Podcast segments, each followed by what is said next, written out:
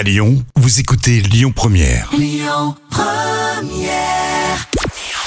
Bonjour Rémi, bonjour Jam. Comme tous les jours, on jette un œil aux audiences. France 2 s'est imposé hier soir avec le retour de la série La faute à Rousseau qui a rassemblé près de 3 millions de personnes. Ça représente 14% de part d'audience.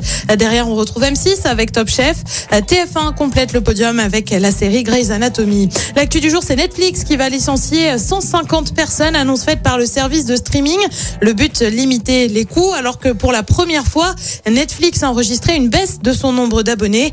200 000 abonnés en moins moins au premier trimestre, alors que la plateforme en visait 2 millions et demi de plus. Autant dire que ça la fout mal. Alors 200 000, c'est pas si énorme quand on sait que Netflix euh, compte 220 millions d'abonnés dans le monde. Et puis on reste sur Netflix justement avec une info qui va plaire aux fans de la série Squid Game. On aurait désormais un semblant de date pour la saison 2. C'est prévu pour fin 2023. Va falloir faire preuve de patience.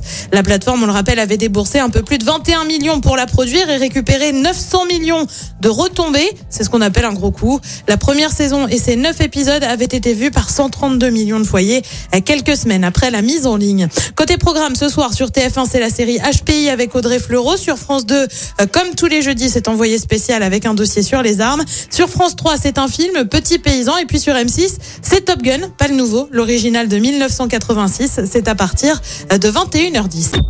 Écoutez votre radio Lyon Première en direct sur l'application Lyon Première, lyonpremière.fr et bien sûr à Lyon sur 90.2 FM et en DAB+. Lyon Première